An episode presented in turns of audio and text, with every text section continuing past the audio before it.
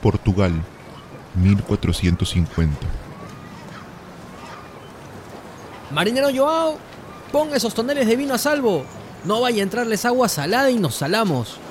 Capitán Teixeira, apúrese asegurando esas velas. Si no, ¿cómo vamos a navegar? Soy capitán, soy capitán y timonel. Marinero Daniel, deje de cantar y apúrese con esas cargas, por favor. Ay, ay, ay.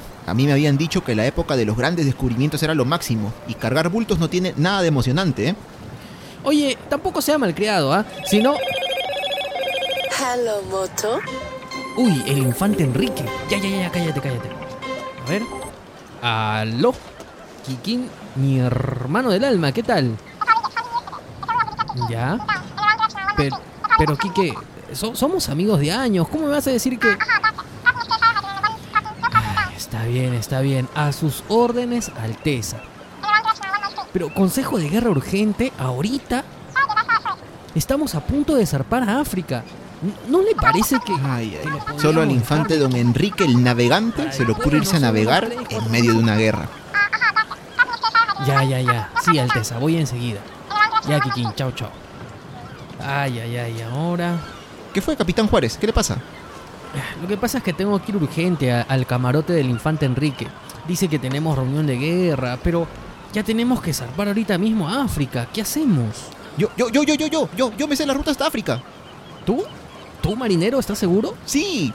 Ya pues nomás dos que tres islitas, una vuelta al Cabo Bollador y nos regresamos. No sea cobarde, ¿qué le cuesta? Confía en mí, ande, ¿sí? Ya, ya, ya, ya, pero deja de zarandearme. Ya, pon rumbo de una vez y hazte cargo. Recuerda que los consejos de guerra de don Enrique son muy largos. Ya, listo, no se preocupe, yo mismo soy. Uy, lo máximo, yo que nunca he navegado estas carabelas, naus, todas estas vainas. ¿Qué haré para zarpar? Ah, ah, bueno, será bajarse estas cuerdas para desatar el barquito. Ah, acá tengo justo mi cuchillote. Uy, uy, uy. Ah, Este sopenco soltó todas las cuerdas en una. Casi me saco la. ¡Aguanta, oye, aguanta! Ah, perdón. Eh, que te digo que aguanta, aguanta. Bueno, lo que ordene mi capitán.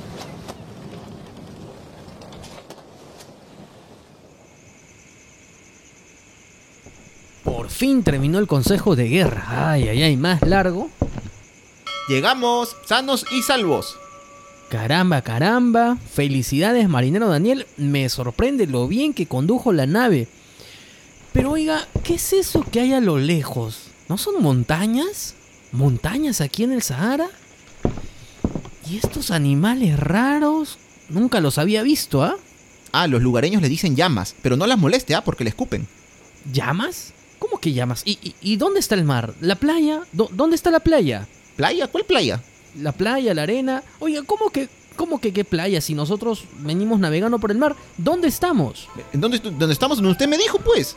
¿Yo? ¿Yo qué te dije? ¿Cómo? Me dijo, aguanta, aguanta. Ya veo que estamos. En la zona alta de la provincia de Huanta, futuro departamento de Ayacucho. No, no, no era aguanta, era aguanta, aguanta con G, con G de gato. Ay, ay, ay, ¿ahora qué hacemos? ¿Qué le decimos al infante Enrique? Ya hasta le habrá dado soroche. Ah, no sea. Si no, dígale que se ponga una chichita de siete semillas, pues, para el soroche. Mínimo, ah, también, con lo que me ha costado traer el barco desde Portugal hasta acá, hasta Huanta por tierra. Ya, ya, ya, ya, cuádrate en cinco esquinas nomás. Vamos, vamos.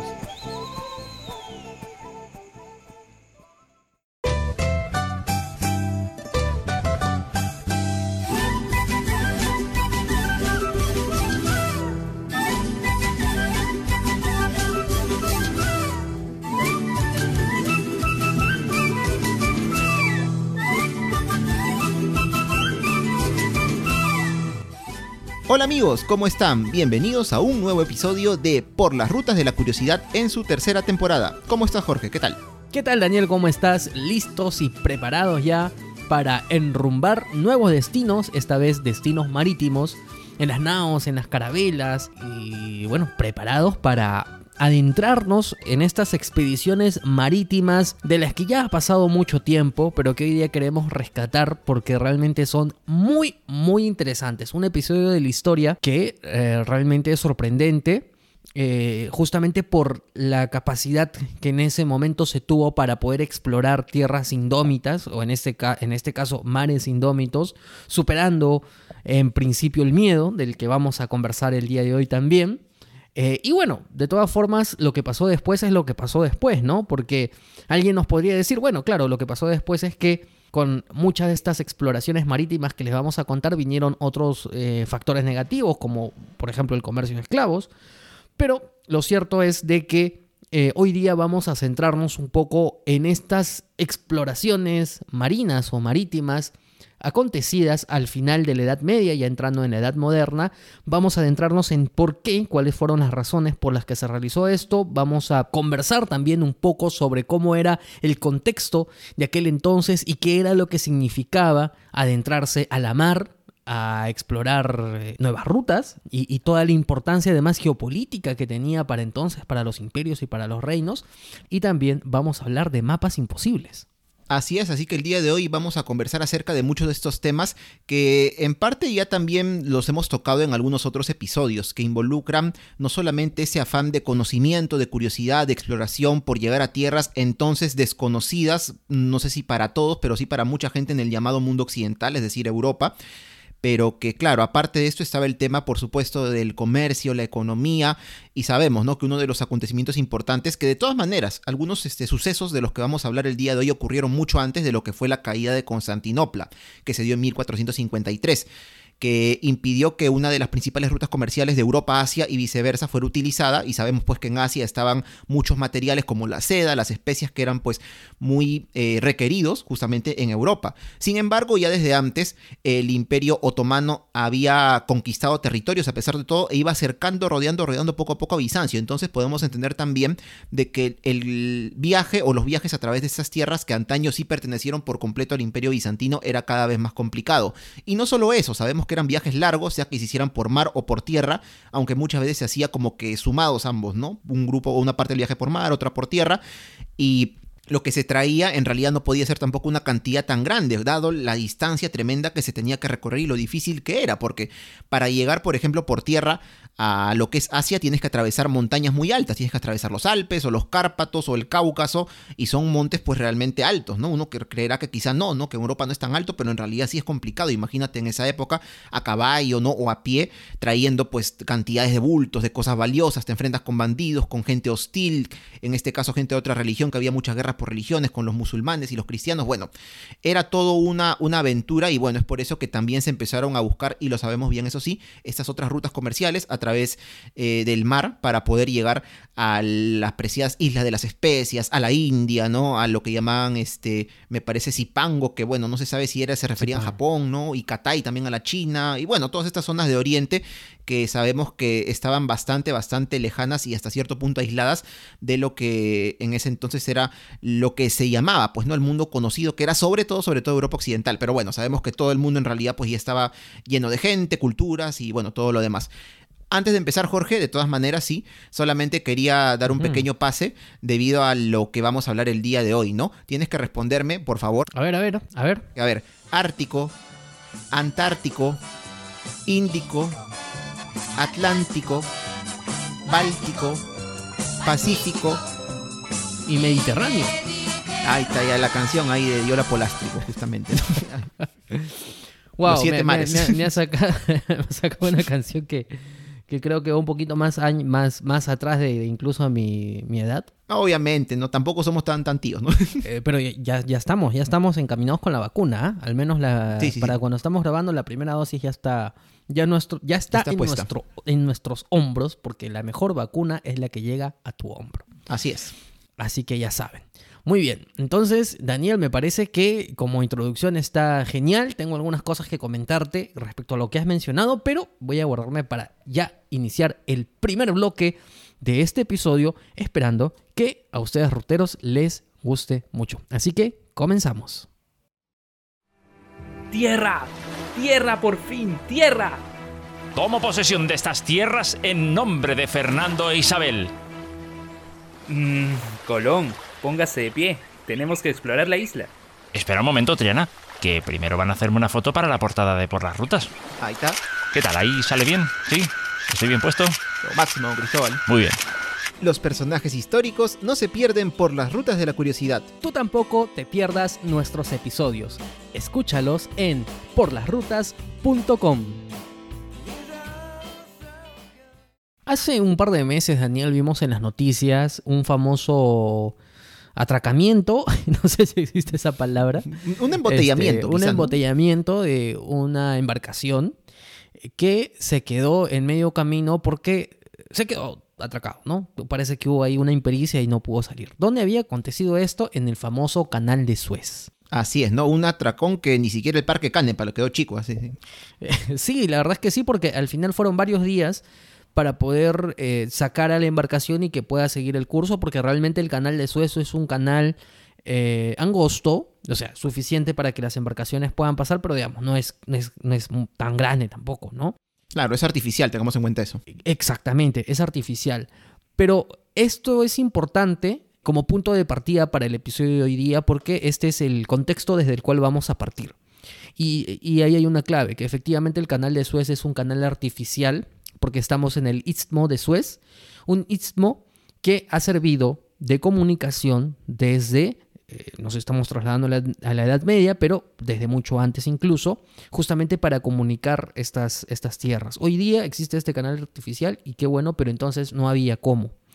No había cómo y este era una, un, un obstáculo geográfico de por medio que no permitía justamente poder tener un tránsito tan rápido de Europa a Oriente. Ahora, nos situamos un poco geográficamente. El canal de Suez se encuentra en Egipto, está cerca del Cairo y efectivamente comunica el mar Mediterráneo con el mar Rojo. ¿Qué es lo que pasaba entonces? Tú habías comentado, Daniel, que eh, en muchas ocasiones para hacer el tránsito a pie, la ruta de la seda y todo lo que corresponde, pues era un tránsito penoso, ¿no? Porque además no tenías, eh, digamos, ¿con, qué- ¿con qué contabas? Con caballos, con asnos, con, o sea, animales de carga realmente muy poquitos. Y con tus propias patitas, con los pies, por supuesto. Obviamente que con tus pies, eh, a- además el camino podría ser peligroso porque tenías y te enfrentabas a bandidos, entonces tenías que ir en caravanas grandes. Y penoso también, ¿no? Por el calor, el desierto, todo lo que podías encontrar. Y más adelante las montañas, el Himalaya, olvídate, ¿no? Claro, entonces, eh, y, y- qué te planteaba además? Que justamente por lo penoso del viaje y por las dificultades del mismo, el cargamento que tú llevarías, pues no sería un cargamento especialmente grande, ¿no? No estamos hablando de grandes proporciones, sino era un cargamento menor. Entonces, pues muy simpático para hacer el comercio no era. Pero de todas maneras los europeos estaban interesados pues en las especias, en ricas maderas, en sabrosos frutos, en las plumas, pieles, bueno, eh, un, un largo, etcétera, un lujo y un boato que realmente era llamativo, ¿no? Era exótico hasta cierto punto, pero realmente muy, muy, muy llamativo. ¿Cuál era la otra forma? Bueno, la otra forma era ir por el mar, pero el mar te planteaba insisto, un obstáculo geográfico importante que era el Istmo de Suez. Entonces, ¿qué es lo que pasaba? Que tú ibas bordeando todo el Mediterráneo, llegabas hasta, hasta el Istmo, luego tenías que cruzarlo, todo, todo, todo ese Istmo tenías que cruzarlo a pie y ya del otro lado volvías a embarcar las cosas, volvías a subirte un barco, salías por el, por el Mar Rojo y ya tenías que ir por los litorales del Golfo Arábico y del Golfo Pérsico. Y aquí hay un punto importante, ¿no? Que, que tampoco no hay que olvidar. Eh, hoy día, cuando nosotros hablamos de tránsito marítimo, pues hay embarcaciones que se van, pero por todos lados, ¿no? Y, y de hecho, si entramos a una página de internet, podemos encontrar dónde están muchos de ellos. Pero entonces, a pesar de que ya existían instrumentos de navegación, algunos que todavía se utilizan hoy en día, bueno, estaba la brújula, por ejemplo, o la rosa de los vientos en su momento, en realidad todos navegaban cerca del litoral porque tomaban la precaución de que siempre las embarcaciones tuvieran la perspectiva de mirar el litoral. No se separaban mucho del litoral y era una forma de navegar seguro en ese entonces. Bueno, seguro entre comillas, igual, ¿no? Y de esa manera se realizaba la navegación marítima. Y además tengamos en cuenta que aparte de esta navegación cerca al litoral que menciona Jorge, está el tema de que en aquel entonces muy pocas embarcaciones o navegantes lograban alcanzar lo que conocemos como la línea del Ecuador, es decir, la parte central del mundo. Y entonces ellos podían guiarse sobre todo en las noches con las estrellas, sobre todo la estrella polar, bueno, que es la principal del hemisferio norte.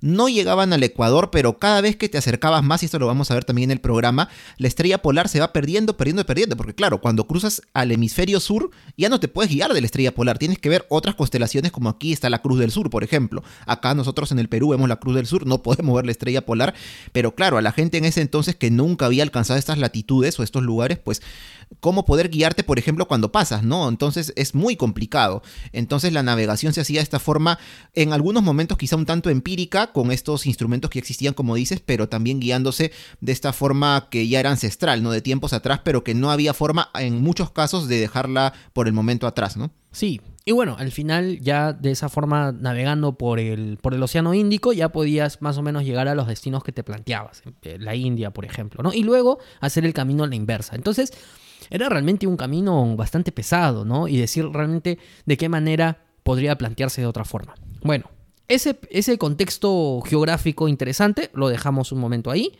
Ahora nos vamos con el contexto de cómo era la navegación entonces no creamos, porque claro, uno ve un de repente un buque, vamos a ver, un poquito más adelantado en el tiempo, de la edad moderna, qué sé yo, un, quizá un galeón, bueno, no somos expertos en esto, pero es lo que se me ocurre.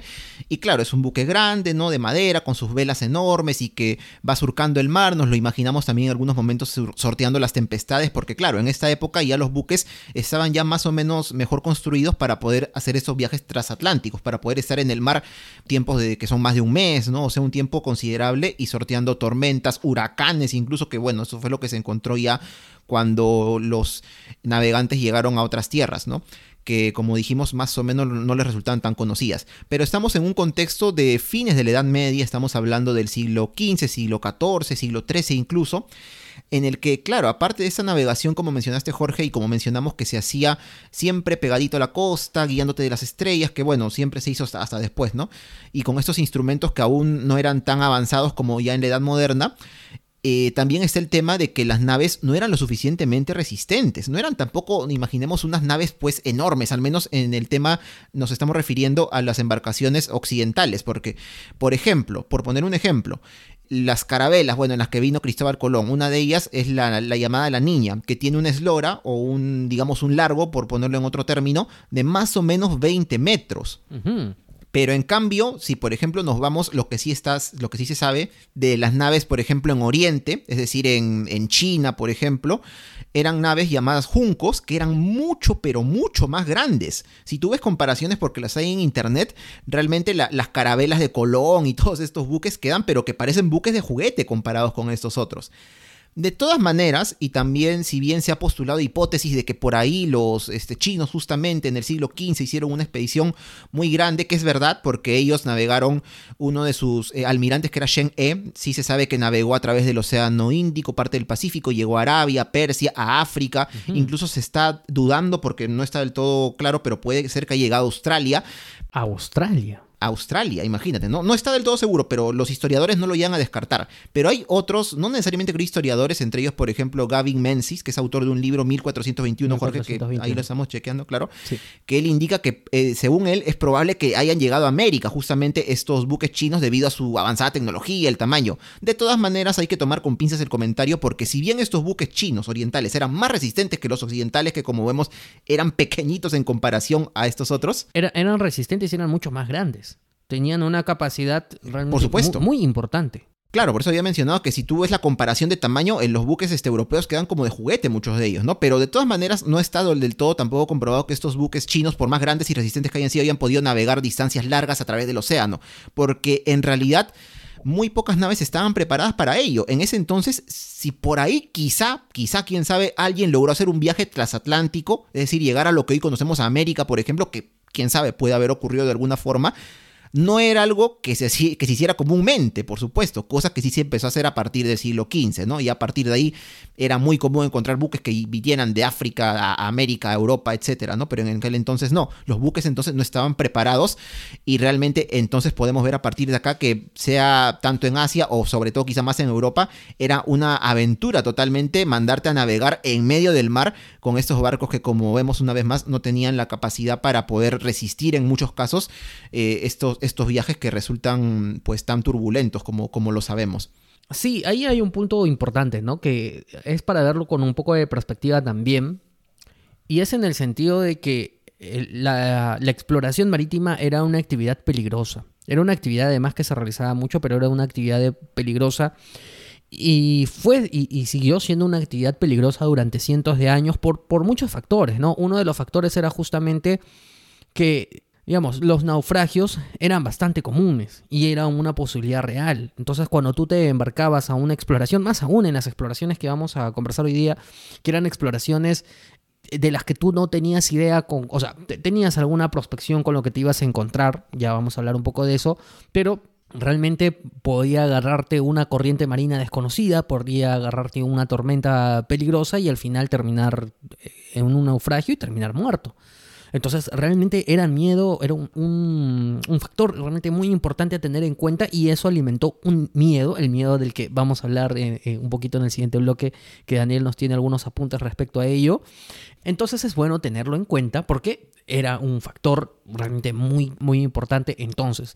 Y también tenías los piratas, que los piratas, para quien piensa que es un invento más o menos moderno, pues era en realidad algo que ha existido siempre, ¿no? Es decir, si, si, si los rateros en tierra han existido siempre y los malhechores y los bandidos, los piratas, pero por supuesto que desde luego que sí. Y también hay un punto importante en todo este contexto, en todas esta, es- estas actividades previas a la navegación en sí misma del episodio, que hay que tener en cuenta que son los mapas. Los mapas era un instrumento realmente muy importante para la época. Hoy en día, eh, hoy en día, en días del Google Maps, del Google Earth, del satélite que entro en tal sitio, realmente la información que uno tiene del- de, de la proyección del hemisferio a nivel de mapas y de cartografía es una cosa alucinante.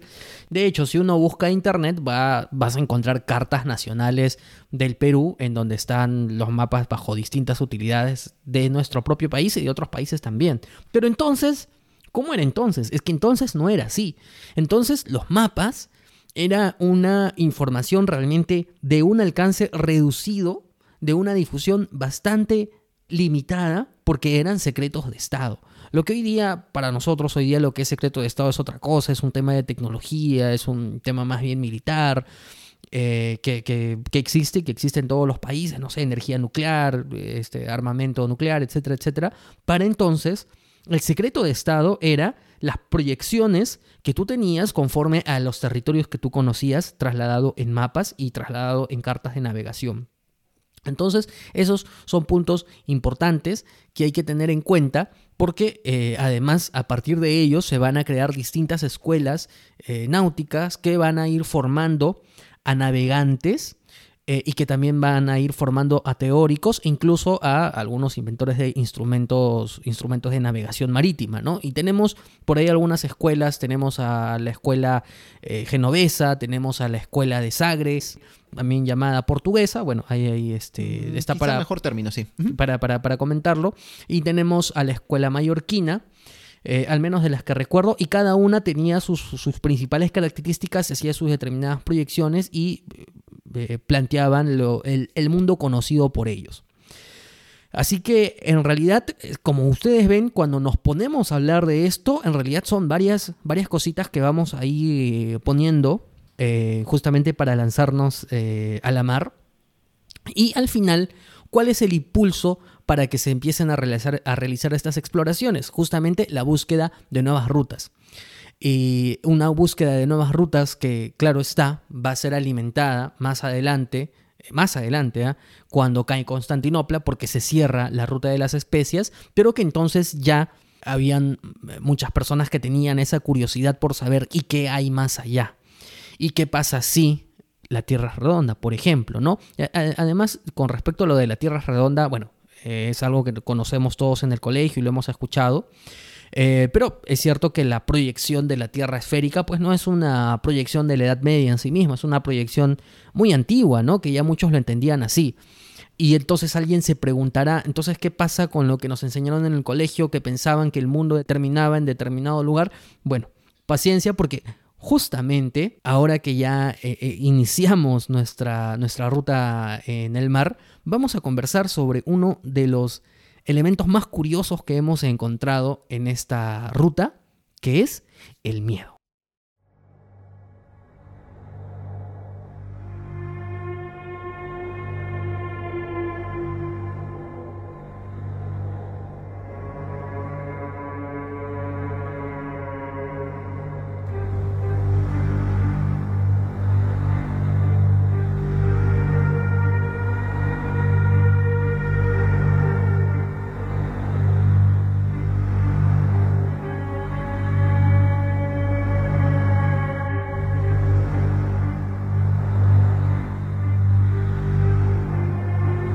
Tal como habías dicho Jorge, el miedo en este entonces era un factor bastante importante. Estamos hablando una vez más de la Edad Media, todavía sabemos cómo eran las creencias, en algunos casos las supersticiones que había durante esta etapa.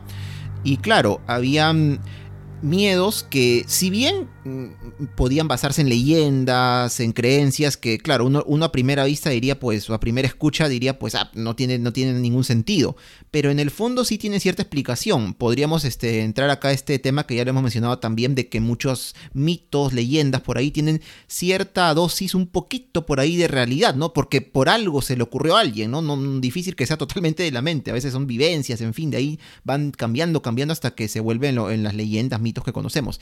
En estos casos, por ejemplo, específicamente, aparte de este miedo a lo desconocido que creo que tenemos todos muchas veces, que por ahí a veces la curiosidad puede vencer ese miedo, como ocurrió después para poder hacer estas exploraciones marítimas a lo largo del mundo, pero claro, está primero el miedo a lo desconocido. Tú ves el mar, por ejemplo, en aquella época, ves al fondo, ves que no hay...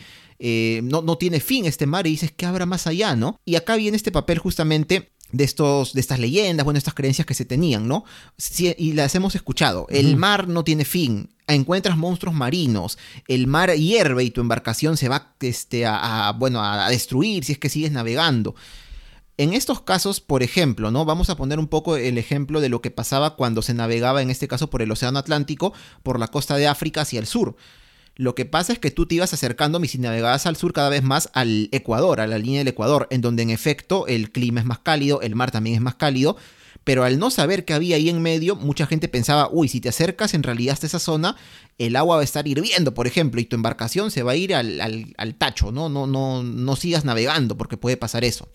En otros casos, eh, específicamente en el famoso Cabo Bollador o Cabo del Miedo, que actualmente está en lo que es el Sahara Occidental, eh, justo al norte de África.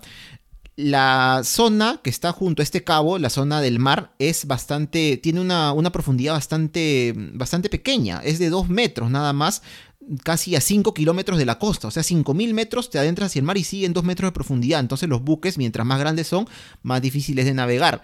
Entonces puede haber acá problemas porque no puedes avanzar, vienen vientos a través de la cordillera del Atlas, del Sahara, que te empujan la nave más hacia otro lado, hacia, hacia el justo lo desconocido, digamos, entre comillas, y no tienes forma de volver de donde saliste. Y claro, acá una vez un factor de miedo, no, no vayas navegando por ahí porque luego no tienes cómo volver.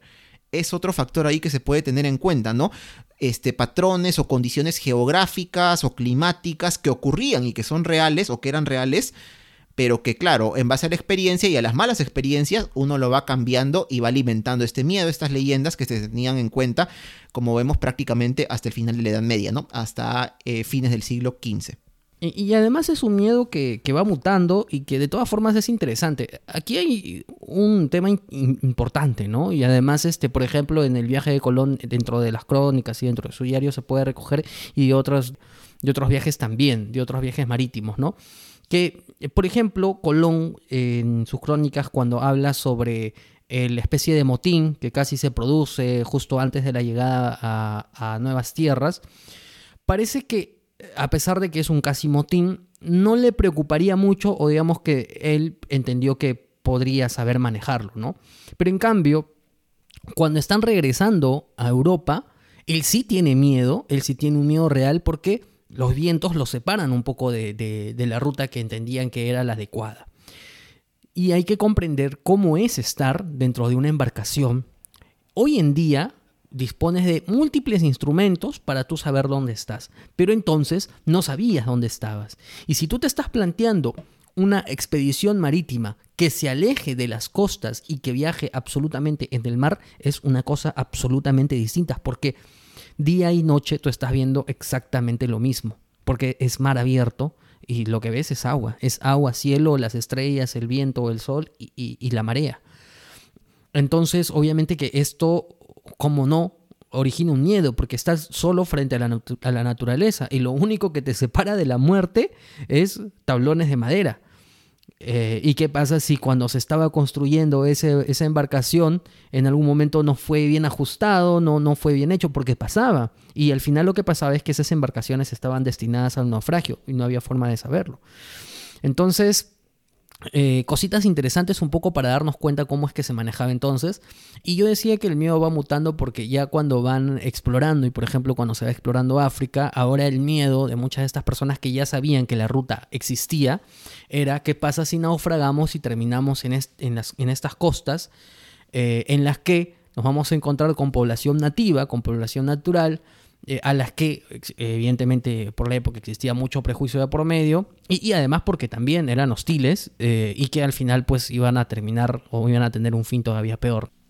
Así que bien, ahora, dicho lo cual, nos trasladamos hasta Portugal porque hoy día Portugal va a ser el protagonista de muchas de estas exploraciones marítimas porque es justamente uno eh, de los territorios que va a tener una verdadera vocación y una verdadera inquietud en este tipo de expediciones para conocer qué hay más allá.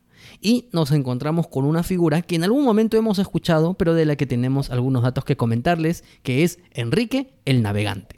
Enrique el Navegante, que paradójicamente es un señor que nunca navegó. Hasta nosotros, Jorge, creo nos hemos ido alguna vez respectivamente, ¿no? Pasó en bote en Pucusana, en Ancón, pero bueno, Enrique el Navegante, no sé si hasta ese, hasta ese punto, pero él en realidad nunca participó de esas expediciones que entendemos lo que sí, él financió de alguna forma, porque claro, él era un infante portugués, ese era el hijo de un rey, un príncipe prácticamente, claro, no heredero al trono, pero que dedicó su vida en parte a, este, a estas ansias ¿no? de expedición, sea por un motivo de repente de comercio o de curiosidad, pero bueno, estuvo ahí. Ahora, esta figura de Enrique el Navegante, más allá de que este, este apodo, este alias, este chaplín, se lo pusieron recién por el siglo XIX, porque como vemos, él no participó en sí de las expediciones de navegación, eh, tenemos que entender que su figura, entendemos y según hemos consultado diversas fuentes, en muchos casos ha sido engrandecida y no solo, no solo la de él, sino la de la famosa, famosa porque hemos escuchado seguro de ella, Escuela de Sagres, que se supone era una escuela de navegación que Enrique fundó en Sagres, que es una ciudad al sur de Portugal en la región del Algarve, que es justamente la, la región que está pegadita de Portugal, pegadita ya al Océano Atlántico, no al mar Mediterráneo. Entonces, eh, bueno, se, dice ¿no? que en esta escuela se formaron eh, muchas personas, este, tanto en teoría como en práctica, para lo que es la navegación. Vinieron muchos sabios eh, para poder dar alcances de matemática, de cartografía, de astronomía, etc. Sin embargo, algunos historiadores, más o menos recientemente, y entre ellos historiadores portugueses, han dicho que en realidad, pues, en Sagres no se fundó ninguna escuela, al menos físicamente no. De repente, por ahí, algún conocimiento empírico, que también puede llamárselo escuela, ¿no? Pero quizás sería más adecuado por eso conocer esta escuela como escuela portuguesa de navegación, ¿no? Porque no necesariamente estuvo en Sagres, sino en otras ciudades como Lagos o como Lisboa. Eh, y bueno, lo que sí es cierto es que Enrique, eh, eh, Enrique o Enrique el Navegante, bueno, sí fundó una especie de, de, pequeña villa, de fortaleza, cerca de lo que actualmente es Sagres, porque ahí sí él llegó a, pasar sus días, me parece que ahí falleció incluso, pero más parece con un afán de, de, defensa, porque como dices Jorge, en esta época pues también habían piratas, enemigos por todas partes que podían venir, y bueno, qué mejor que un fuerte ahí en estas zonas este, de la costa para poder defenderte. De todas maneras, Enrique el Navegante, vamos a llamarlo así de todas formas porque es como se le conoce, es una figura muy muy reconocida porque es en esta época en la que él vivió en la que se dieron eh, muchos descubrimientos, o mejor dicho, muchas exploraciones marítimas importantes del lado de Portugal. En este caso, como ya hemos mencionado, estaba este factor de miedo que uno navegaba hacia el sur, en este caso bordeando África, no digamos al, occidente, perdón, claro, por el océano, porque realmente estar en medio de la nada, pero sí bordeando la costa, en este caso del continente africano, y llegabas a ciertos puntos en los que decías, pues, oye, mejor no avanzo más porque realmente todo hace ver en la profundidad del agua, los vientos, el clima, que si avanzo un poco más ya no voy a poder volver, ¿no?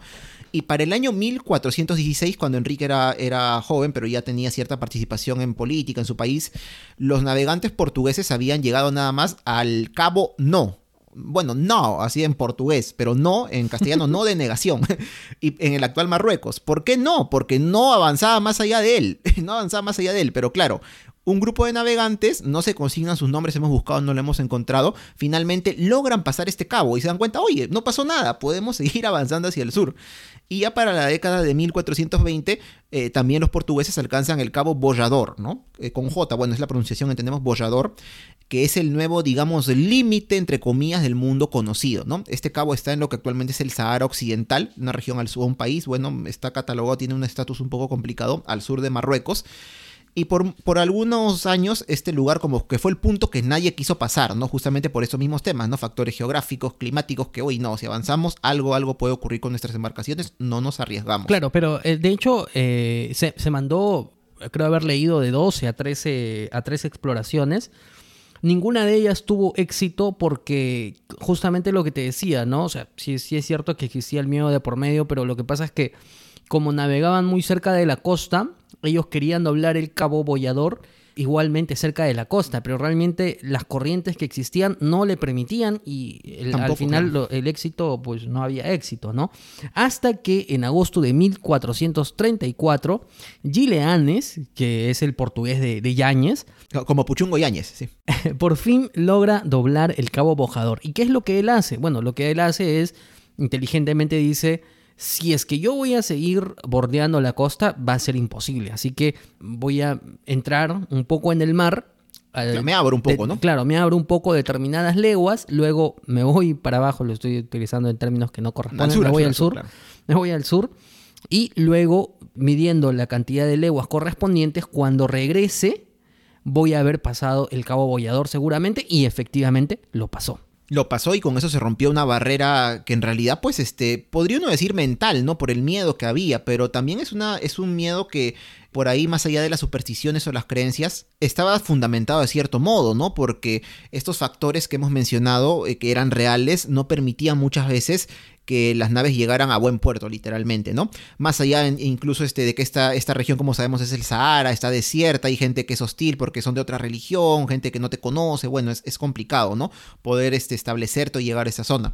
Pero bueno, pasado este cabo, que es el cabo bollador o cabo del miedo, como le decían también, los portugueses, bueno, con entusiasmo siguen navegando, ¿no? Tanto así que ya en 1441, dos navegantes que son Nuno Tristán y Gonzalo Alfonso, o Gonzalo Afonso en, portugués, llegan al Cabo Blanco, que está en la actual Mauritania. Una vez más, y los ruteros por ahí tienen un mapamundi, un mapita y un poquito detallado de África, que con el Google Earth y el Google Maps actualmente está perfecto, ni siquiera está dibujado, sino es un satélite, van a poder ver este cabo, ¿no? Que sí es, es una especie de punta ahí en lo que es el país de Mauritania. Y pocos años después, en- entre los años 1444 y 1445, otro navegante portugués llamado Dinis Díaz alcanza una península llamada de Cabo Verde, que está en el actual Senegal. Ya acá, ya pasamos, o pasaron, mejor dicho ellos, bueno, pasamos porque estamos en este viaje también acompañando la barrera del desierto del Sahara. Senegal ya es prácticamente la entrada o parte de la entrada al África subsahariana, es decir, un África más tropical, con selva, ¿no? Ya no el clima árido del desierto. Por su cercanía a- al Ecuador. Exactamente, ¿no? Entonces ya los portugueses siguen avanzando y en 1446 otro navegante llamado Álvaro Fernández llega a lo que sería en el futuro la Guinea portuguesa, que actualmente es Guinea-Bissau.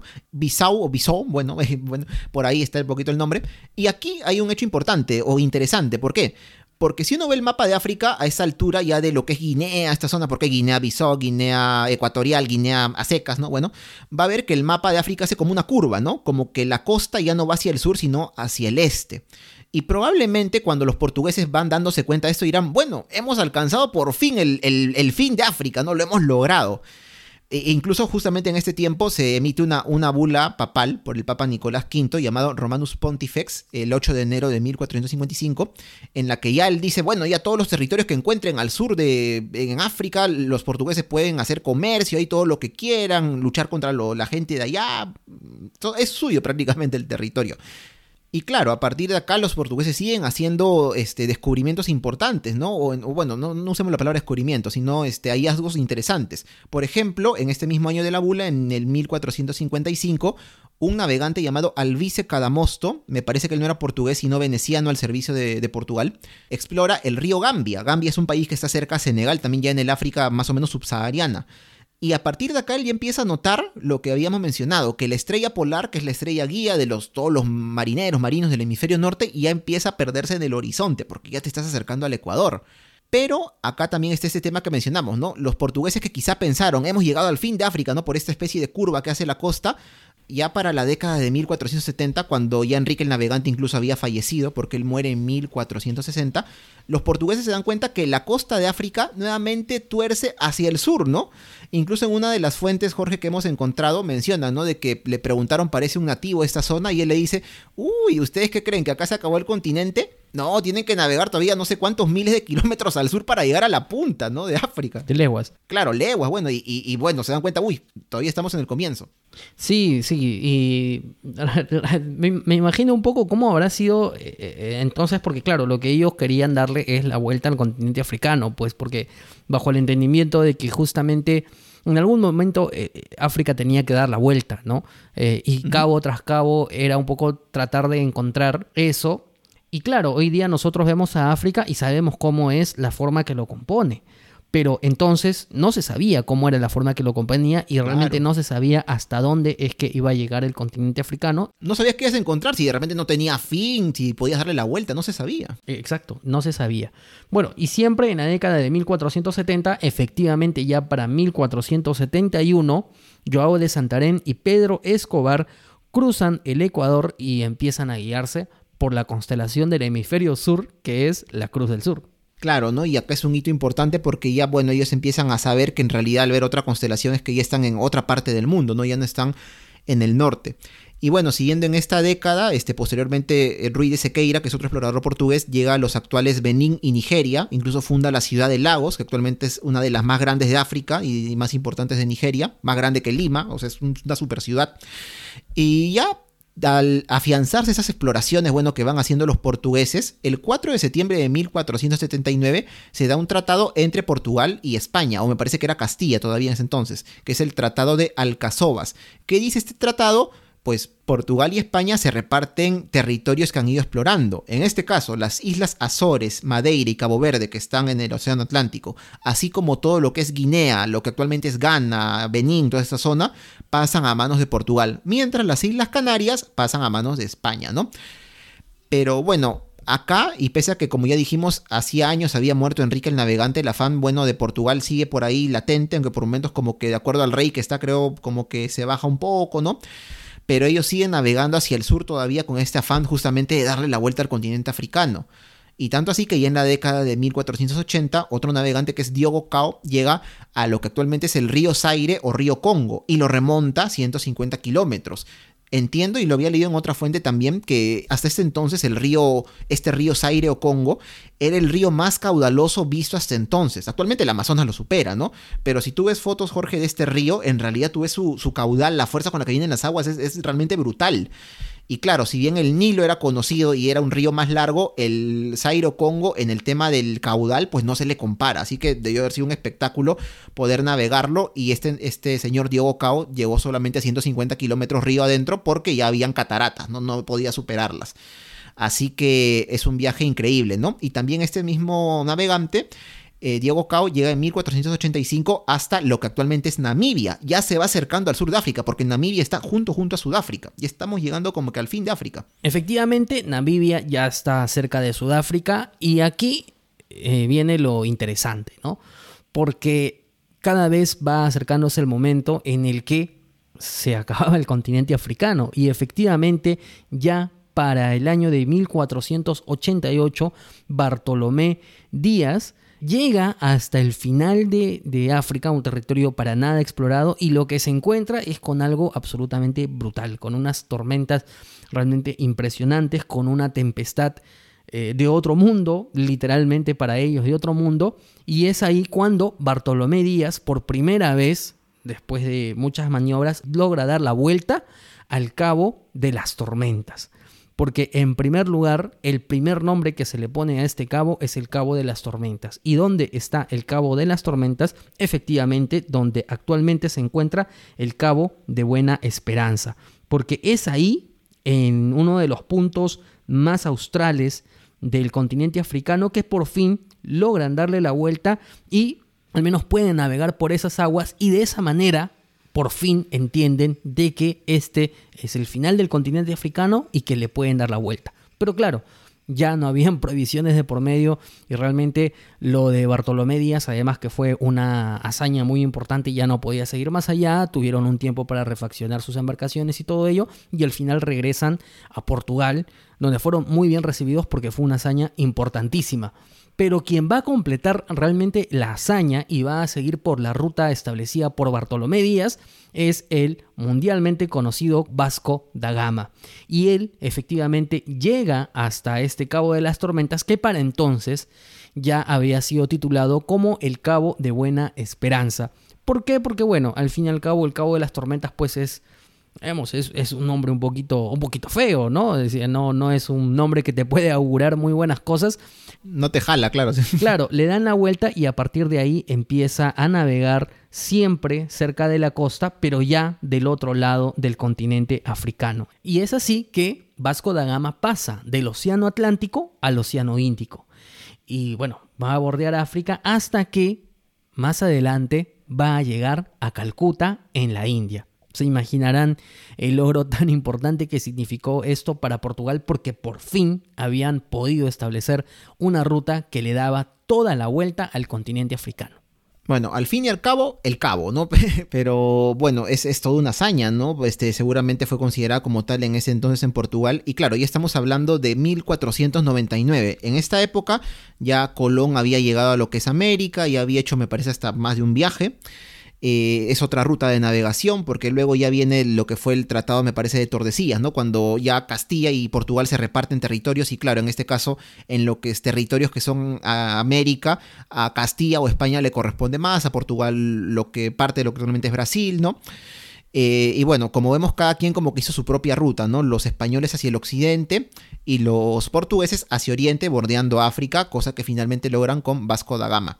Y bueno, en este pequeño resumen o cronología eh, de todas las exploraciones, en este caso portuguesas, que se hizo, creo que se resume bien, ¿no, Jorge? O sea, el tema de que como el, el miedo al comienzo te impide ir un poco más allá, como dijimos, un miedo hasta cierto punto entendible y justificado, ¿por qué no?, por factores reales pero ahí explorando de a poco cómo vas avanzando, avanzando, avanzando, y en un, pero en un tiempo considerable, pues de prácticamente que una generación, ¿no? Porque desde que Gilles Anes o Yáñez logra doblar el cabo Bollador, estamos hablando de 1434, hasta que Bartolomé Díaz logra doblar el cabo de Buena Esperanza, pasan más de 50 años, no es un tiempo tan corto, ¿no? Claro, los viajes eran largos, obviamente, pero mira cómo, de, como dice, no lento pero seguro, vas, vas avanzando, avanzando hasta lograrlo.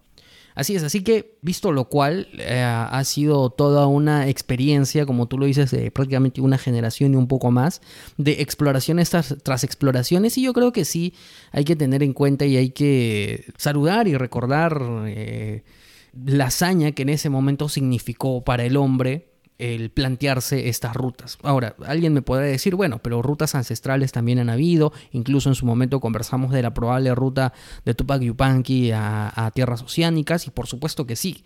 O sea, una cosa no quita mérito a la, a la otra, ¿no? Y acá no estamos hablando tampoco de descubrimientos, porque eran tierras que ya existían ahí. Para, para, la perspectiva europea, vaya que era un descubrimiento, pero por supuesto que era un descubrimiento, pero para una perspectiva mucho más macro, Hoy día podríamos decir que en realidad era un descubrimiento para ellos, pues, ¿no? Porque la Tierra estaba, y de hecho habían hombres habitando en, toda, en todas las tierras africanas, y, y lo que se encontraban era con algunos naturales que eran realmente hostiles, que le planteaban lucha, que le planteaban pelea, y habían otros que eran un poco más dóciles, eh, y que incluso se planteaban una especie de, de, de, trueque, este, y, esa era la manera de comunicarse, ¿no? Mediante señas y todo ello. Pero hemos dejado para el último del episodio un tema que nos ha llamado poderosamente la atención, porque dentro de todo este contexto de navegaciones marítimas y más, nos hemos encontrado con los denominados mapas imposibles. El niño Goyito está de viaje. El niño Goyito va a cumplir 52 años. Pues no se diga más, el niño Goyito se va a Chile. Uy, nos olvidamos de pagar el pasaje de Goyito. ¿Y ahora qué hacemos? Hay que encargarle a alguien. Ya sé. Manda un yape a por las rutas de la curiosidad. Si quieres colaborar con Por las Rutas, manda un yape al 989-172-518 a nombre de Daniel Tucto. O ingresa a patreon.com slash por las rutas de la curiosidad. Sabemos que el año 1492 ha sido crucial para la historia universal, querrámoslo o no muchas veces, Pero de todas maneras, si bien a partir de, este, de esta fecha se hace constante ya el intercambio de viajes entre Europa y América, que fue pues a donde arribó Cristóbal Colón, sabemos que por testimonios, crónicas anteriores a esta etapa, hay viajeros que de alguna forma logran atestiguar haber conocido o haber llegado a tierras al oeste del Océano Atlántico. Ahí rápidamente podemos mencionar el más conocido, ¿no? Que es este viaje que hicieron los vikingos, pasando Groenlandia, llegando a la misteriosa Vinland, que algunos identifican como Norteamérica. Por supuesto. Por supuesto, uno de ellos, ¿no? Alrededor del año 1000 por ahí. Pero no solamente en este caso podríamos hablar de testimonios o viajes, sino también de algunos mapas, y algunos de ellos, Jorge, no necesariamente pertenecientes a la Edad Media, sino incluso a épocas más recientes como el siglo XVI, que de todas maneras se pueden catalogar, y creemos que, creo que estamos de acuerdo con eso, como lo mencionaste, como mapas imposibles. ¿Por qué? ¿Por qué mapas imposibles? Porque son mapas en los que se dibujan tierras que tú ves y dices, oye, espera, espera, en esta época no se supone que la única parte del mundo conocida es Europa, norte de África y parte de Asia, ¿y qué hace esta tierra al oeste del mapa, no? O al sur de África, si se supone que nadie llegó allí, o, esta isla al oeste de Asia, al este de Asia, ¿no? Será Australia, por ejemplo, son mapas que uno dice, pero si fueron elaborados hace tanto tiempo antes de que estas tierras fueran supuestamente, entre comillas, descubiertas, ¿cómo es que los dibujaron así? Entonces no, hay una explicación certera para esto. Es por eso que estamos hablando en, esta, en este bloque del programa de estos conocidos como mapas imposibles. Y dentro del el catálogo de mapas imposibles, que en realidad hoy ya vamos a referirnos a dos específicamente, tenemos al primero de ellos, el Piris Reis, que es probable que algunos de ustedes hayan escuchado del mapa de Piris Reis, así que básicamente vamos a hacer una... ¿Piris Reis no era el delantero ese que jugaba en la U, creo? Eh, ah, ese es Piris Alves, perdón. Sí, no, va por ahí, es probable que haya sido un familiar, ¿no? Este, uno de sus ancestros, pero eh, no, y como decía, es probable que hayan escuchado hablar del mapa de Piris Reis, así que vamos a hacer una reseña, una reseña un poco chiquita, pero la vamos a engarzar con algo realmente muy interesante a propósito del que ya casi 12 de octubre. Piri Muyi Indi Reis, más conocido como Piris Reis, efectivamente fue un almirante turco y aventurero del siglo XVI que era pues cultivado, ¿no? Era realmente muy inteligente y sabía de ciencia cartográfica. Y el mapa de Piris Reis es un mapa del cual eh, no se tiene, digamos, no, no, no, no se tiene la totalidad del mismo, sino solamente una parte de lo que era. ¿Pero qué parte? ah? Pero qué parte, porque además es un mapa dibujado en la piel de una gacela. Y este mapa está fechado con el año de 1513. De hecho, es un mapa que fue dedicado a Solimán el Magnífico. ¿Y qué es lo que nos menciona Piris Reis? Nos menciona el mapa de Colón. Y claro, eh, en principio uno dice, ah, ah, se me escapaba, ¿no? Este mapa de Piris Reis además fue hallado en 1929 en la biblioteca del Serrallo en la ciudad de Estambul. Bueno, ahora sí alguien diría, bueno, estamos hablando del mapa de Colón, estamos en el año 1513 y pues Colón para entonces eh, ya había descubierto varias tierras y había hecho muchos viajes y no tiene nada de, de, extraordinario, pero definitivamente sí tiene muchas cosas extraordinarias o algunas cosas extraordinarias lo que nos encierra este mapita. ¿Por qué? Porque nos muestra que hasta el año 1513 eran tierras que todavía no habían sido exploradas y que por tanto no tendrían que haber sido recogidas en ninguna carta ni en ninguna proyección cartográfica. ¿De qué estamos hablando? Estamos hablando de que aquí se detalla, por ejemplo, eh, las Islas Malvinas, cuando todavía no se había llegado tan al sur. Este, teníamos, por ejemplo, eh, algunas regiones aparentemente de la Antártida, incluso muestra lo que podría ser la cordillera de los Andes y algunas otras cositas. ¿Y qué es lo que menciona Piris Reis en el mapa? De hecho, hay muchos de los textos se han podido rescatar, algunos no, pero uno de los textos sí, y dice literalmente, abro comillas. Estas costas son llamadas playas de las Antillas. Fueron descubiertos en el año 890. Se cuenta que un genovés infiel de nombre Colón fue quien encontró estos lugares. Es sabido que en manos de Colón hubo un libro en el que se afirmaba que, al final del mar de Occidente, habían costas y archipiélagos y toda variedad de metales y piedras preciosas. El antes mencionado, que había estudiado en profundidad el libro, refirió estos conocimientos a los grandes de Génova y les dijo, Dadme un par de barcos, dejadme marchar y descubrir esos lugares. Ellos le respondieron, Oh, hombre inútil, ¿acaso puede hallarse el fin del mar del occidente? Sus exhalaciones están plenas de oscuridad.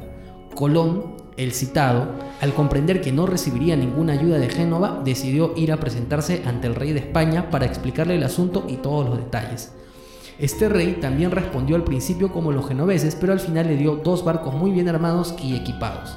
Y le dijo a Colón, antes de enviarle al mar de Occidente, si todo ocurre como has anunciado, te nombraré almirante de estas tierras todas.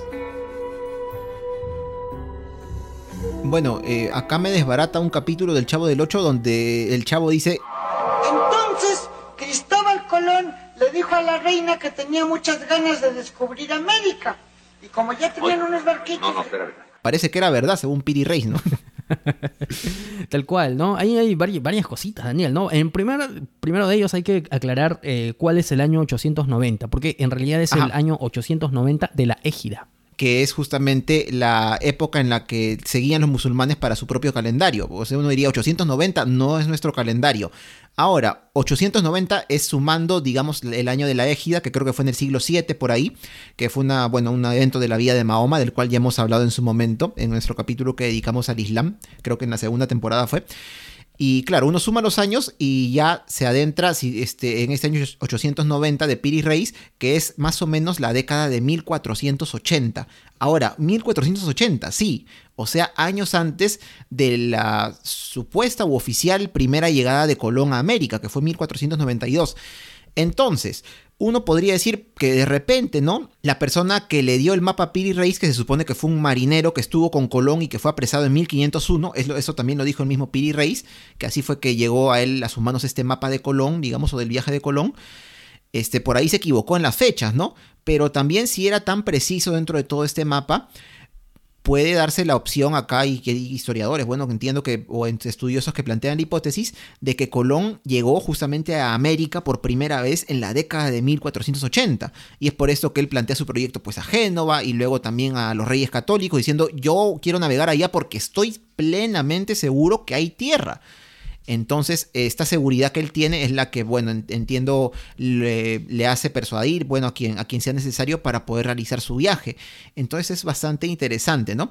Ahora, justamente en este mapa de Piri Reis, de todas maneras, Jorge, uno también, aparte de estos temas de, la, de las Malvinas o la zona sur, que podría ser supuestamente la Antártida dibujada ahí, uno ve el perfil del mapa, eh, este, este trozo de mapa que ha sobrevivido y que está actualmente creo que en Turquía, eh, pues puede ver que la costa que se proyecta ahí en la parte occidental o digamos que a la izquierda del mapa, sin usar el término correcto, se parece mucho, al menos a mí me parece mucho la costa de, de Brasil, ¿no? Brasil, Venezuela, por ahí esta zona, ¿no? Otros dicen que se parece mucho a la costa de Argentina en lo que es la Patagonia, ¿no? no claro, la, la hipótesis que se da es que no, que Piri Reis como que sabía que había una tierra por ahí y como que la dibujó y como que de chiripa, de champazo, pues le salió algo parecido a lo que es el continente americano, ¿no? Porque también se sabe que, por ejemplo, habían en estas épocas eh, cartógrafos que tenían una teoría, que era, ah, si en el norte hay muchas tierras, en el hemisferio norte, entonces en el sur tiene que haber una tierra como que en contrapeso, ¿no? Para poder, y, y la dibujaban como tal, ¿no? Como la Terra Australis incógnita, ¿no? Y también está otro tema que se menciona, ¿no? De que a veces cuando dibujaban mapas dicen que es, eh, era común, no me cuesta creerlo, pero es lo que se dice en las fuentes que hemos consultado, que si tú dibujabas un mapa y como que se te acababa el papel, el, el papiro, la piel de gacela en este caso, como que torcías un poco, ¿no? Lo que era hacia el sur lo ponías al este y lo dibujabas de esta forma. Que puede haberle, dicen, pasado a Piri Reis, ¿no? Entonces, es este, como no hay una explicación real de qué lugares pueden ser estas tierras, eh, se tienen estas otras hipótesis que, bueno, ¿no? Van un poco ya más por lo anecdótico que por las investigaciones reales. Ahora, otro tema interesante sobre el mapa de Piri Reis es que, claro, eh, parte de este eh, tiene este origen, bueno, de este mapa del marinero de Colón que él pudo obtener, pero lo que él también indica Piri Reis es que su mapa estuvo hecho en base a todos los mapas conocidos o que él tenía conocimiento en aquella época, ¿no? Mapas europeos, mapas arábigos, turcos, orientales, tolemaicos, o sea, hasta mapas antiguos, ¿no? Él logró juntar todo eso en este su supermapa del cual, bueno, solamente ha quedado hasta el día de hoy esta parte, digamos, occidental del mismo, ¿no? Que corresponde a lo que supuestamente, supuestamente parece ser América. Antes de irnos de- del tema de Cristóbal Colón, quería poner un par de puntitos eh, para que nos vayamos a la cama reflexionando. Y tal o como tú lo habías mencionado, Daniel, el tema de que en el mapa de Piris Reis nos pone el, 800, el año 890 de la Égira, que corresponde al calendario gregoriano como el año 1485, cuando se supone que siete años después recién Colón pisa tierras americanas es que eh, eh, hay algunas teorías que han abonado de que justamente Cristóbal Colón conocía de ante- con anterioridad porque había alguien que había ido antes y que él lo había logrado visitar y que había recogido esta información y que había recogido este mapa y que por eso es que lo conocía. Pero también puede ser de que quizás realizó una expedición anterior. ¿Y qué es lo que aboga esto? Eh, hay que apoyarnos un ratito en lo que significó eh, una importancia que tenía entonces, que era el Vaticano, el papado, los papas. Los papas realmente eran muy importantes entonces porque dirimían cuestiones políticas en un contexto internacional. Algo que hoy día pues no tendrían nada que, que ver, pero entonces eran una especie de árbitro de las naciones. Entonces, ¿qué es lo que pasa? Para el año en el que Colón va a iniciar su viaje, ojo, va a iniciar su viaje, quien era papa era Inocencio VIII. Bueno, Inocencio VIII fallece también en 1492, pero él fallece el 25 de julio. Eh, sobre su fallecimiento se encuentran algunas anécdotas y algunas leyendas de que supuestamente se intentó una transfusión de sangre, sangre de niños que, que por su médico fueron vertidos en la boca del Papa, bueno, etcétera, etcétera. No es, este, no es el punto. Pero lo curioso aquí es el epitafio de la tumba de Inocencio VIII que dice lo siguiente, abro comillas, Novi orbis suo aevo inventi gloria. Suya es la gloria del descubrimiento del nuevo mundo. ¿Qué es lo curioso? Que Inocencio VIII fallece el 25 de julio de 1492 y que Cristóbal Colón sale del puerto de Palos el 3 de agosto de 1492. Es decir, cómo es que Inocencio VIII deja, obviamente en su herencia, para que en su epitafio se mencione de que suya es la gloria del descubrimiento del Nuevo Mundo, si para cuando falleció Cristóbal Colón todavía no había iniciado su viaje, porque algo había pasado ahí. Y revelador también es, y esto me encanta porque lo mencionamos Daniel en el primer episodio del podcast de la primera temporada. Oh. Así que si alguien está escuchando y escuchó el primer episodio, seguro lo va a recordar, que son las bulas intercaetera de 1493, un año después de la llegada de Colón, que básicamente mencionan de que eh, las tierras a descubrir, las islas y todo lo que, lo que hallacen eh, en el mar y en territorio, pues le iba a corresponder a los reyes católicos, que ya se iba planteando justamente este, ya desde antemano todos aquellos territorios que supuestamente no se sabía que existían, porque por algún momento todavía no se sabía que Colón había llegado a un nuevo continente, pero ya de por sí se planteaba. Entonces un poco para ver que probablemente sí habían secretos muy interesantes de por medio que todavía no habían sido todo, del todo eh, dichos, pero que ya estaban ahí y que al menos las mentes más importantes sabían a lo que iba Cristóbal Colón. Y bueno, para seguir eh, ya como apuntes finales, por ejemplo, también tenemos el mapa de Oro- Oronteus Finaeus. Este es un mapa fechado en el año 1531 eh, y en el cual el enigma del mismo es el detalle, y además, o sea, 1531 es un año, unos años después de lo del, del Piris Reis, pero es un mapa que describe las tierras antárticas, unas tierras antárticas que para entonces todavía no estaban descubiertas, todavía nadie había llegado por ahí, se supone, pero lo curioso es que las describen no con el perfilamiento geográfico que tenía entonces, que para entonces ya, ya estaba cubierta de hielo, sino que describe un perfilamiento eh, terreno de la Tierra que está por debajo del hielo, algo que no había ocurrido hace 10.000 años. Así que este es otro de los mapas imposibles, realmente muy curiosos. Incluso eh, dentro de una de las fuentes que vamos a dejar en la página web se detallan las coordenadas que habría planteado este mapa y la distancia y el error posible que tuviera con las coordenadas reales, que realmente son, son errores bastante pequeños. Pero también, por ejemplo, tenemos el mapa de Juan de la Cosa. Juan de la Cosa fue un navegante y cartógrafo que también participó en los viajes de Cristóbal Colón. Y en el año 1500, Juan de la Cosa hace, digamos que el primer mapa mm, oficial del continente americano. Entiendo que fue después el mapa de otro eh, geógrafo, bueno, cartógrafo alemán, Martin Müller, no recuerdo el apellido, discúlpeme, pero fue el que pone el nombre de América justamente, como sabemos, ¿no? Por Américo Vespucio y todo esto. Eh, pero claro, en el mapa de Juan de la Cosa, que data del año 1500, así redondo, más o menos, eh, aparecen, bueno, las tierras que justamente se habían explorado, que sobre todo el tema de las Antillas, del Caribe, eh, pero también aparece, por ejemplo, ¿qué cosa? Parte de la Florida. Se entiende que aparece parte de la Florida, pero la Florida iba a ser explorada recién por primera vez, se supone, al menos por los europeos, en el año 1513. Entonces uno dice, ¿qué hace ir a Florida en este mapa de Juan de la Cosa? es un tema bastante interesante encontrar, como vemos, esos territorios en mapas de lugares que supuestamente no habían sido explorados, eh, al menos este, por parte del mundo conocido, ¿no? De todas maneras hay otros mapas, ¿no? Por ejemplo, se habla de un mapa del año 1428 que actualmente está perdido, donde se ven también, eh, incluso ahí se mencionan algunas fuentes que, que, este, como hay una parte de este mapa que le llaman la cola de dragón, piensan, piensan, bueno, que puede tratarse del estrecho de Magallanes, otros dicen que es una zona al sur este de Asia. Eh, y también, aparte, si uno ve estos mapas, Jorge, va a encontrar de que, aparte del dibujo en sí de las tierras, de los océanos, va a haber representaciones curiosas en ellos. Va a encontrar eh, dibujitos, va a encontrar anotaciones, algunas de ellas bastante textuales. Como por ejemplo, ponen en un costado de un mar aquí hay monstruos. En otra parte ponen, aquí hay dragones, ¿no? Parece un mapa de juguete, ¿no? Pues, de cuando dan los niños para que busquen el tesoro. Este, o incluso dibujan a los reyes magos, dibujan caravanas de camellos, ¿no? Como para mostrar más o menos el, el lugar en el que estás o el que estás ubicando en el mapa. Y en base también a estos que son ya más como que digamos indicaciones o testimonios que están en los mapas, también hay justamente este, testimonios, crónicas de personas que viajaron eh, a lo largo pues de, Asia o de territorios muy lejanos. Por ejemplo, está el caso de Nicolò dei Conti, que ¿quién fue este señor? Fue un explorador, un viajero más que nada portugués, creo que también comerciante, que en la década de 1420 él viajó por parte de África y por gran parte de Asia. Llegó a la India, llegó a lo que es hoy Tailandia, llegó a Java, llegó a Borneo y terminó regresando a Egipto. Luego, bueno, él tuvo que volver a Italia tras una plaga en la que perdió su familia. Y lo que pasa es que él, cuando viajó por esas tierras, se tuvo que convertir como que obligado al Islam, ¿no? Si no, ¿qué le podía pasar?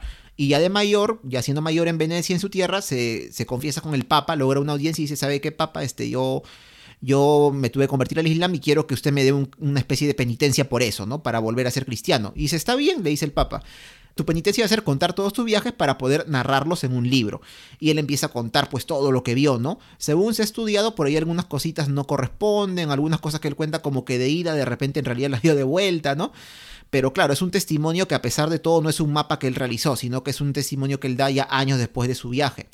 Y justamente ya para finalizar esta partecita, buscando información acerca de esto, el día de hoy que estamos grabando me apareció ahí entre las sugerencias de noticias que uno le aparecen en su celular, una mención sobre un fraile milanés llamado Galvano Fiamma.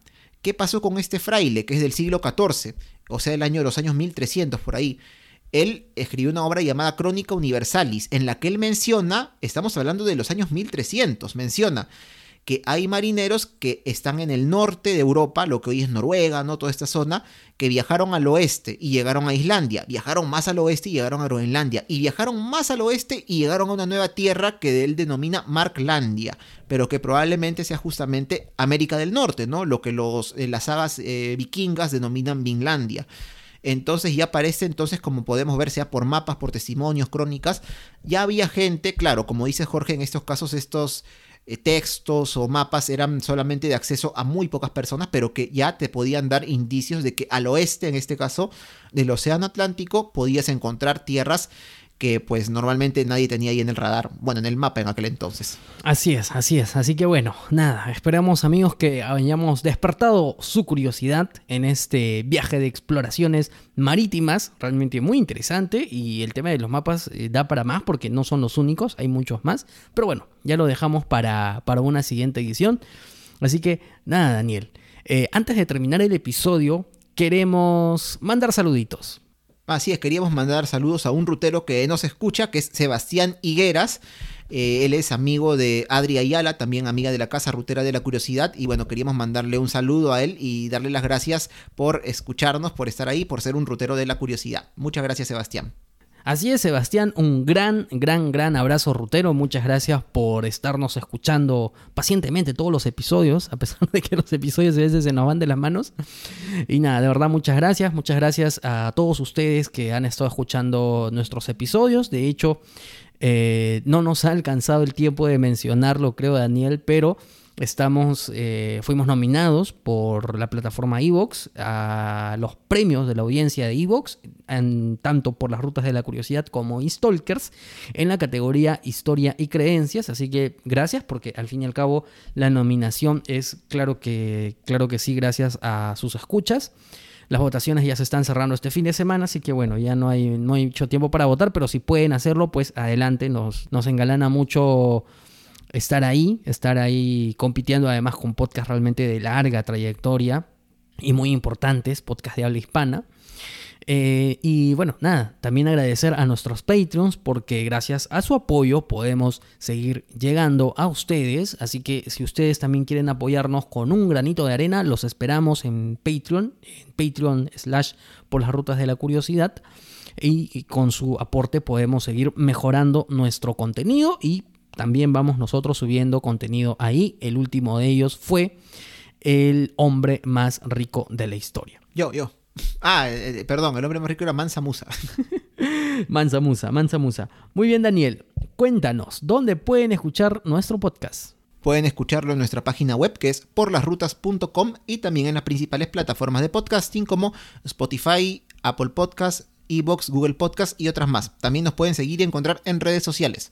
Pueden encontrarnos en Facebook e Instagram como por las rutas de la curiosidad, en Twitter como arroba por las rutas 1, en TikTok como arroba por las rutas y pueden encontrarnos en nuestras cuentas personales. Yo soy Jorge Juárez, me encuentran en arroba jcoco2515 en Twitter y a ti Daniel. Me encuentran también en Twitter como Daniel Tucto en el arroba datransporter guion abajo. Ahí estamos. Ahí estamos y bueno amigos, nos reencontramos la próxima semana con una nueva edición de Por las Rutas de la Curiosidad en su tercera temporada. Y además hay que decirles que vamos a estar abriendo espacios en Twitter. Estuvimos la vez pasada en una prueba que salió muy bonita, así que ya vamos a estarle anunciando por esa red social las conversaciones que vamos a tener por ahí. Así que bueno, hasta la próxima semana. Nos escuchamos, gracias, chau.